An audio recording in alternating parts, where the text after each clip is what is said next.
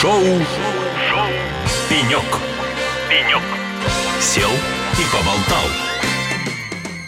Добрый день, дорогие радиослушатели! В эфире радио «Эхо Лосей» и наша традиционная передача «Пенек». Сели и поболтали. Но оболтать мы сегодня будем с э, интересным гостем, которого принесло партнерство с грядущим форумом «Казань Digital Week», который состоится с 21 по 24 сентября в Казани. И я рада представить в эфире Буслаева Вячеслава, эксперта по инновациям для бизнеса, технологического брокера, инноватора, маркетолога методолога с более десятилетним практическим опытом работы в таких областях, как корпоративные инновации, маркетинг и технологическое предпринимательство. Руководитель представительства Pallada Business Group в городе Казань Буслаев Вячеслав. Вячеслав, приветствую вас в нашей студии. Да, Надежда, добрый день. Очень приятно сегодня с вами находиться и буду рад ответить на все вопросы, которые вы, вы мне сегодня зададите и которые будут полезны, в принципе, вашим слушателям. Отлично. Мы очень рады, что вы готовы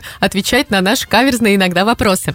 Вячеслав, э, давайте начнем сначала. Э, Pallada Business Group занимается технологическим брокерством. Расскажите, пожалуйста, что это такое, посредником между кем и кем вы выступаете? Спасибо э, за вопрос. Расскажу. В принципе, Паллада Бизнес Групп – это компания, которая занимается несколькими направлениями. Основное направление – это как раз есть технологическое брокерство. По-русски это значит то, что мы ищем инновации, ищем стартапы, технологии и внедряем внедряем их в крупный и средний бизнес. То есть нашими основными партнерами, нашими клиентами, заказчиками является такой большой э, крупный бизнес, который требует технологического развития. И сейчас на рынке очень много предложений, стартапов, э, технологий, и в крупном бизнесе уже э, начинают теряться в том, что конкретно им нужно, какой продукт, какие проблемы они готовы решать. И здесь как раз выступаем мы, Pallada Business Group, которая как раз помогает находить нужный продукт, а потом помогает его найти уже на рынке и с последующим пилотированием и внедрением в процессы компании. А вы что-то похожее больше на бизнес-инкубатор, IT-инкубатор, либо на системного Нет, интегратора? Нисколько, нисколько. Мы не то, ни другое и не третье. Мы, по сути, содержим в себе направление скаутинга технологий, ну, то есть поиска, да. То есть мы работаем с рынком России, с рынком СНГ, и, в принципе, мы ищем стартапы и технологии по факту по всему миру, мы их осматриваем, смотрим тренды всегда, то есть чтобы понимать, как работает э, сфера и куда это все двигается. И мы собираем свой собственный портфель таких технологических решений и, соответственно, понимаем, какие продукты нужны тому или иному бизнесу. Но сейчас поподробнее поговорим об этом. Э, задам специально вопросы, чтобы разобраться в этой теме более тщательно. Вячеслав, расскажите, как вообще происходит поиск технологий? Где их взять? Как оценить? Сколько экспертов у вас работает для того, чтобы собрать максимально актуальный портфель решений? На самом деле очень хороший вопрос, его задают все. где вы ищете стартапы, где вы ищете технологии? У нас достаточно большая обширная база в связи с тем, что мы работаем уже на рынке достаточно давно, и сотрудники, которые с нами работают, наши партнеры, тоже в рынке технологий уже достаточно большое время. Соответственно, здесь идет работа по двум направлениям сразу. То есть у нас есть э, отдел скаутинга, ну, то есть такой отдел поиска, да, который постоянно работает в анализе, в поиске решений на рынке. То есть мы находим решения прямо на ранней стадии. На рынке на каком? На отечественном рынке или на мировом рынке? Где вы их ищете? Первоначально, конечно, идет э, рынок России в целом. А вторично идет рынок СНГ, и уже далее мы смотрим на международный рынок. Просто с последними событиями международный рынок э, не так э, активно смотрит в сторону России, в принципе, для локализации. Поэтому сейчас мы в основном только актуализируемся на вот, рынке России и СНГ. Это первая часть работы. Вторая это уже работа непосредственно с э, компанией, кто задает вопрос, да, то есть именно в поиске технологий. То есть обычно компания приходит с э, не сфокусированной задачей, а просто с проблемой. Вы сейчас говорите решить... о компании-заказчике, которая приходит к вам своей да, задачей. Угу. Да. Но смотрите, э, если прям простым языком, у нас есть в в нашей базе, в нашем портфеле более 700 технологических проектов, стартапов в разных сферах, начиная от медтеха, от медицинских решений сервисных, там, заканчивая нефтяными проектами для нефтянки, для маркетинга, для... Ну, то есть мы собираем все, что вообще есть с рынка, и держим их у себя. Просто мы их держим, мы с ними постоянно на контакте, понимаем... Ну вот, это как биржевой портфель акций, у вас есть портфель да, IT-продуктов? Да. Не только IT. Не только IT. Здесь мы говорим, мы говорим здесь просто про технологии. Угу. То есть технология это не значит IT. Железки тоже являются технологией, да? Ну, то есть э, мы говорим и про программно-аппаратные комплексы, про интернет вещей, датчики умные. Здесь не только программное обеспечение, да? Ну нет, мы под IT понимаем, конечно, весь комплекс э, связанных с ними, и программные, и аппаратные комплексы, абсолютно все. Поэтому не противоречим друг другу. Есть, да, да, да, есть э, решения, правда, их уже не так много на рынке, которые вообще, в принципе, никакого отношения к IT не имеют, и в том, ну и все же они являются технологичными для некоторых производств, очень даже полезными. Так вот, э, вернемся к вопросу. 700 проектов и стартапов на данный момент э, ну, примерно в вашем портфеле. Как вы их оценивали? По каким критериям они попадали в ваш портфель? И могла ли какая-то компания не попасть, потому что она просто-напросто не соответствовала определенным параметрам, условиям, по которым ваши эксперты ее проверяли? Первый и базовый критерий – это технологичность. Ну, то есть э, компания, технология и стартап должен быть как минимум технологичный и иметь иметь выраженное позиционирование э, к своему продукту. Ну, что, допустим, этот продукт конкретно решает фокусную задачу или э, пул фокусных задач. То есть это базовая история, по которой как бы мы ищем проекты. Критерии поиска здесь, по сути, начинаются от ранней стадии. Ну, то есть мы работаем с проектами еще даже до выпуска MVP. То есть мы находим продукт или продукт находит нас. Здесь мы даже иногда помогаем э, разработчикам дорабатывать продукт в нужное направление, чтобы он был более направлен к рынку. Таким образом, мы работаем, допустим, с э, вузами страны. Да, у нас есть партнерство вузы, которые постоянно делают неокры, риды, да, то есть научные сотрудники разрабатывают, получается, какие-то решения, и почти всегда они далеки от реального рынка, да, от реальной экономики. Ну, просто разрабатывать технологию, как бы, и все. И здесь мы встраиваемся всегда, когда нас об этом просят, и помогаем уже разрабатывать продуктовую часть, чтобы она была как раз-таки продажеспособной. Вот так. Возможность коммерциализации технологий. То есть вы можете взять э, к себе под патронаж, так скажем, совсем зеленых ребят, которые э, обладают какой-то идеей, вы видите в ней потенциал и готовы помогать им превращать ее в продукт. Правильно понимаю? Правильно, но есть одно но. Здесь очень важный вопрос э, является в команде. Если команда компетентная и уже есть опыт реализации каких-то проектов, то э, с этой командой продукт разрабатывать в разы проще, потому что ты просто говоришь, что делать и как делать. Они уже дальше сами делают. То есть опыт показывает, что, э, допустим, команда свой первый проект делала три года, а, допустим, второй проект, уже основываясь на своих же ошибках, на своем же опыте, с помощью наших э, экспертов, нашей команды, делает уже свой технологический второй продукт уже за там, 3-4 месяца, ну, до, до полугода. То есть разница по порядку в 2,5 года. Поэтому Поэтому очень большой акцент мы ставим всегда на команду, а потом только уже на проект. Угу. То есть я выделила три параметра. Это технологичность, э, компетентная команда и угу. третий это... Третий это коммерциализация этого проекта, что он вообще, в принципе, возможно его продавать, возможно его внедрять, возможно вообще с ним работать на рынке. Угу. И это оценивает ваша команда? Да, конечно. То есть мы это оцениваем. Э, проект входит в нашу базу, мы его прекрасно в нашей базе размечаем. И когда приходит запрос э, с рынка от заказчиков, то есть мы уже этот проект, э, по сути, идем на внедрение в заказчика. Внедрение это значит то, что мы оказываем содействие между заказчиком и стартапом по его потенциальной будущей работе внутри корпората. То есть вы их э, связываете, либо вы еще предлагаете дополнительные какие-то услуги, помогающие Мы интеграции? Мы связываем, потому что, ну, здесь не, ну, интеграция, да, то есть в базовом ее понимании, да, то есть мы, мы по сути, здесь просто консалтим э, и заказчика, и проект, как правильно ставить работу, как правильно внедряться, потому что есть проблематика в крупном бизнесе, что он неповоротливый, и опыту у стартапа не всегда хватает для того, чтобы уметь просто как минимум договориться с корпоратом о правильности внедрения. Да? То есть надо, надо, как говорится, э, дергать э, службы специальные внутри компании – потому что, допустим, руководство компании заинтересовано, а какой-нибудь, допустим, э, небольшой отдел, ну, то есть ему это не так слишком надо. И здесь нужно вот так вот варьировать, коммуницировать, чтобы проект быстрее пошел к внедрению. Вячеслав, вы упомянули, что сейчас в вашем портфеле порядка 700 продуктов или 700 стартапов.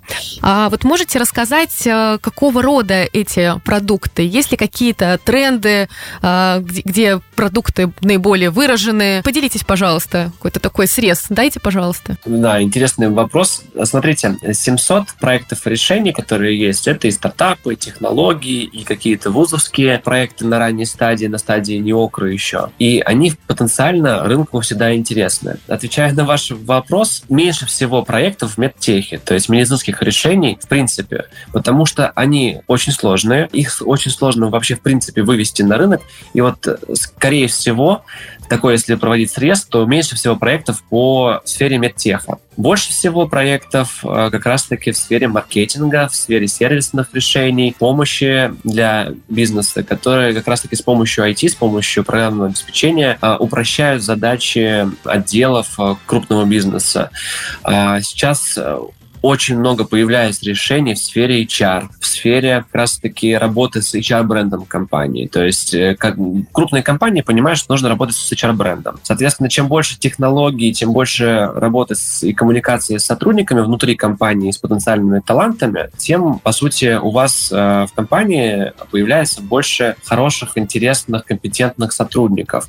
А компетентные сотрудники идут в компанию, когда вот этот HR-бренд развит, да, то есть когда ты э, говоришь приятно, то, что там я работаю, допустим, э, в крупной компании без бренда, да, сейчас, сейчас будем говорить, вот, без рекламы. HR очень сильно развивается. Развивается, э, а под трендом, который мы, мы видим, машинное обучение, конечно, искусственный интеллект сейчас много где используется, и тренд вот этого и следующего года, это, конечно же, ассистенты. Ассистенты, помощники в разных направлениях, помощники аналитиков, помощники принятия решений, а в том числе, кстати, и в медтехе развивается эта история, но не так сильно. То есть сейчас людям нужны помощники, основываясь на как раз-таки искусственном интеллекте, машинном обучении, чтобы принимать решения было просто. Конечно же, наверное, второй по значимости идет защита и обработка данных, потому что данных в интернете сейчас очень много. Чем лучше защита, конечно же, тем э, Ну и с учетом э, последних атак и уровня, и объема атак, которые сейчас происходят на российскую IT-инфраструктуру, да, безусловно, это очень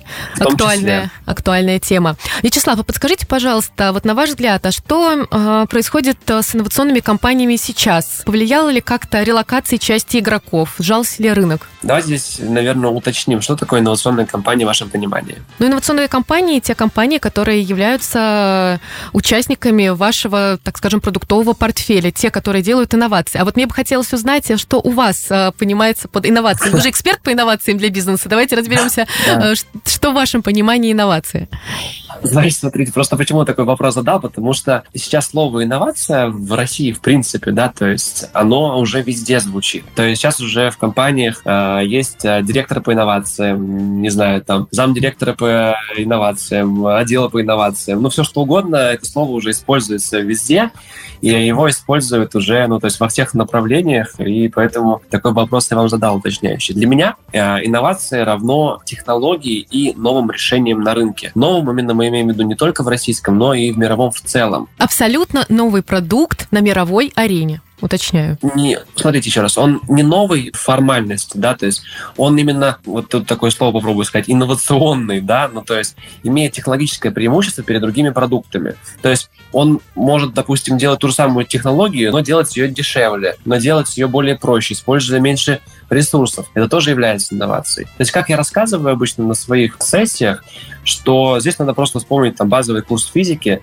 что мы должны понимать, что такое скорость, э, расстояние и время. Если технология улучшает один из показателей, один из основных вот этих вот направлений, то тогда она считается, ну, по крайней мере, для нас такой технологичной и инновационной. То есть здесь надо улучшать что-то всегда.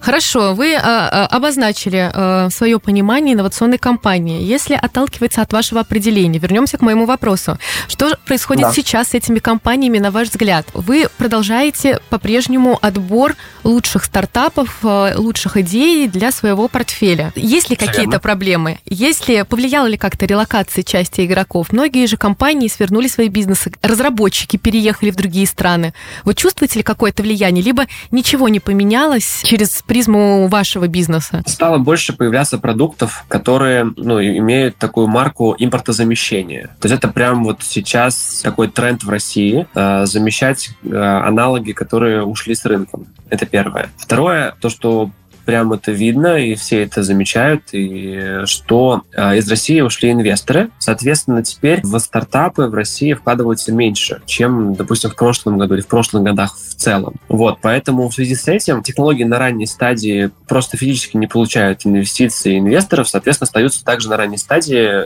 не завершив проект, не доработав его до стадии, когда его можно уже коммерциализировать на рынке. То есть вы хотите сказать, что ранее была большая часть именно иностранных инвесторов, которые помогали своими инвестициями российским э, молодым компаниям э, доводить свои продукты до какого-то финального такого завершения? Э, не только иностранных. Сейчас просто, в принципе, инвесторы тяжело вкладывают в стартапы, потому что нет понимания, что будет дальше. Ну, то есть это вот рынок стартапов стал еще более высокорискованным, чем был раньше, поэтому часть фондов и частных инвесторов – просто меньше денег вкладывать, потому что просто нет понимания, что будет дальше. Ну, то есть э, нет стратегического планирования, и все просто ждут, чем это закончится. Поэтому здесь просто какая-то идет пауза такая, которую мы наблюдаем. Да, в стартапы вкладываются, но в такие, которые уже имеют э, место на рынке, имеют продажи. То есть не на ранней стадии, да, а именно уже там, где есть понимание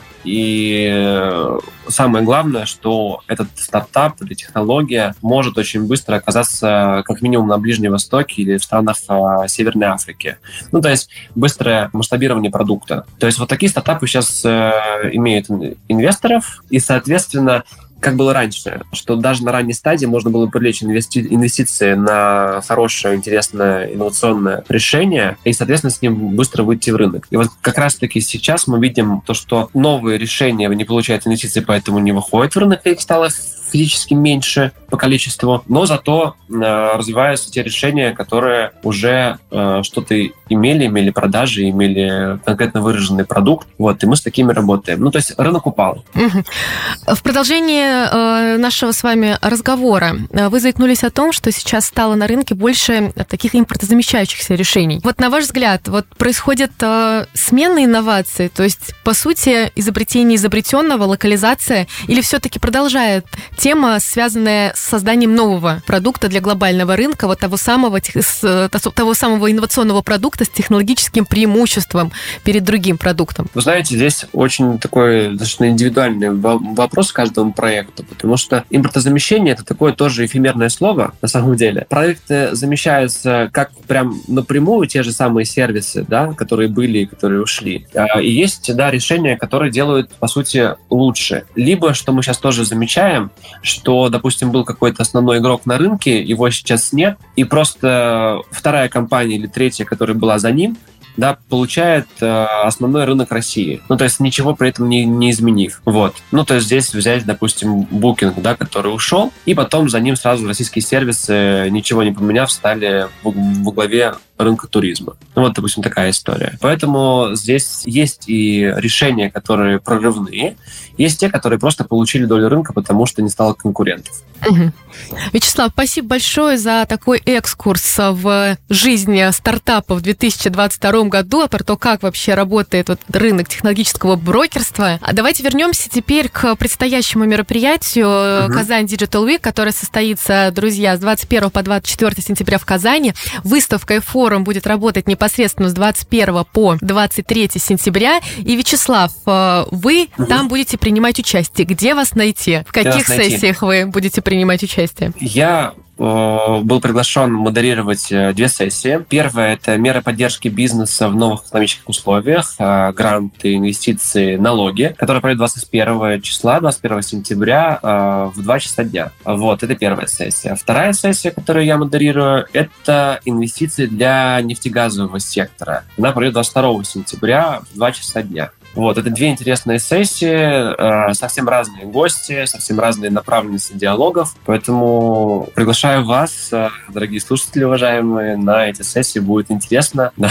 точно будет интересно. Друзья, я напоминаю, что сегодня в нашем партнерском эфире в рамках сотрудничества с э, форумом Казань Digital Week у нас был в гостях Буслаев Вячеслав, эксперт по инновациям для бизнеса, технологический брокер, инноватор, маркетолог с более десятилетним практическим опытом работы в таких областях, как корпоративные инновации, маркетинг, и технологическое предпринимательство. Друзья, ждем вас 21 по 23 сентября на форуме. Вячеслав также будет ждать вас на своих сессиях. Будет интересно, особенно если вы заинтересованы в темах грантов и инновациях в нефтегазовой отрасли. Приходите, мы все там будем вас ждать. Спасибо большое.